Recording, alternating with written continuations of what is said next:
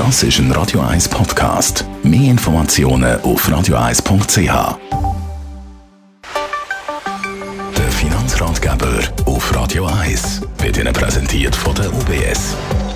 Aber nicht unbedingt über ihr Geld, wenn sie angestellt sind, sondern dann über das von ihrem Chef oder ihrer Chefin. Stefan Stolz von der UBS. Heute reden wir mal über das Vermögen von Unternehmerinnen und Unternehmern. Wenn wir äh, die Unternehmerinnen und Unternehmer anschauen in der Schweiz, dann ist es so, dass die meisten irgendwie ihr Vermögen und ihr Geld in der Firma haben. Und das ist gut, weil das bringt sehr viel Stabilität und Sicherheit äh, ja, in die Firma rein. Aber ich glaube, es ist ein guter Punkt, schon einmal darüber zu diskutieren, wie sieht es denn eigentlich aus im Fall, wo Sie ein eigenes Unternehmen haben, ja, mit Ihrer privaten Situation im Vermögensaufbau. Und für das gibt es mindestens vier Gründe, sagen Sie, Stefan Stotz. Der erste Grund.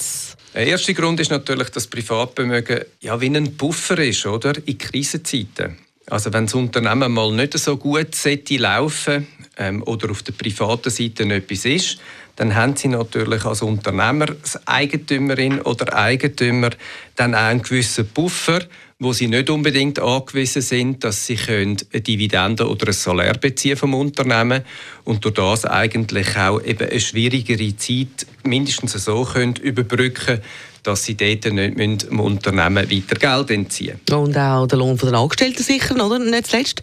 Das ist Grund 1. Der zweite Grund? Der zweite Grund ist, dass natürlich der Aufbau von Privatvermögen und damit auch die Entnahme von Substanz aus dem Unternehmen ins Private über natürlich eine Weitergabe von so einem Unternehmen einfacher macht. Weil das Unternehmen leichter ist, und eigentlich auch das Geld, das dort drin ist, viel näher gebunden ist an die betriebsnotwendigen Aktivitäten von dem Unternehmen. Und das macht es im Verkaufsprozess einfach einfacher, weil sie nicht jemanden müssen, ähm, quasi finden wo ihnen dann einen Preis zahlt für das, was es nicht unbedingt braucht im Unternehmen, sondern nur wirklich für die operative Wertschöpfung.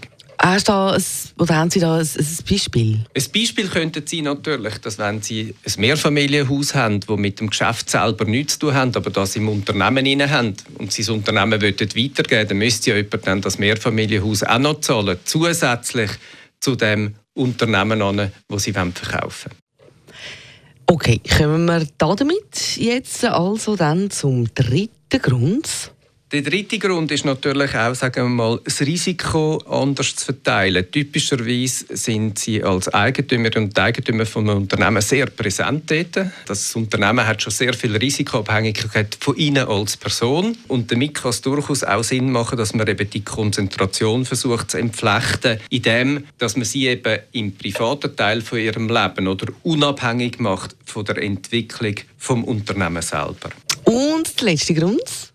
Äh, der vierte Punkt ist natürlich, wenn ein Unternehmen und Konjunktur sich alles immer positiv entwickelt, dann kann man auch sagen, hat man natürlich auch, ja, vielleicht, wenn man mal würde, das Unternehmen weitergeben, kein Problem, wenn man in dem Zeitpunkt sehr viel Vermögen kann freisetzen für die Vorsorge. Das muss aber nicht immer nur funktionieren und ich glaube auch das Thema Vorsorge ist nicht nur für Arbeitnehmerinnen und Arbeitnehmer, sondern eben auch für Eigentümerinnen und Eigentümer von Unternehmen extrem wichtig, dass man das plant, dass man eben im Alter auch sicher ist, dass man äh, sein Leben so kann organisieren kann, wie man sich vorgestellt hat. Auf jeden Fall, gerade wenn man ja vorher das Leben lang eigentlich Arbeitsplätze geschaffen hat.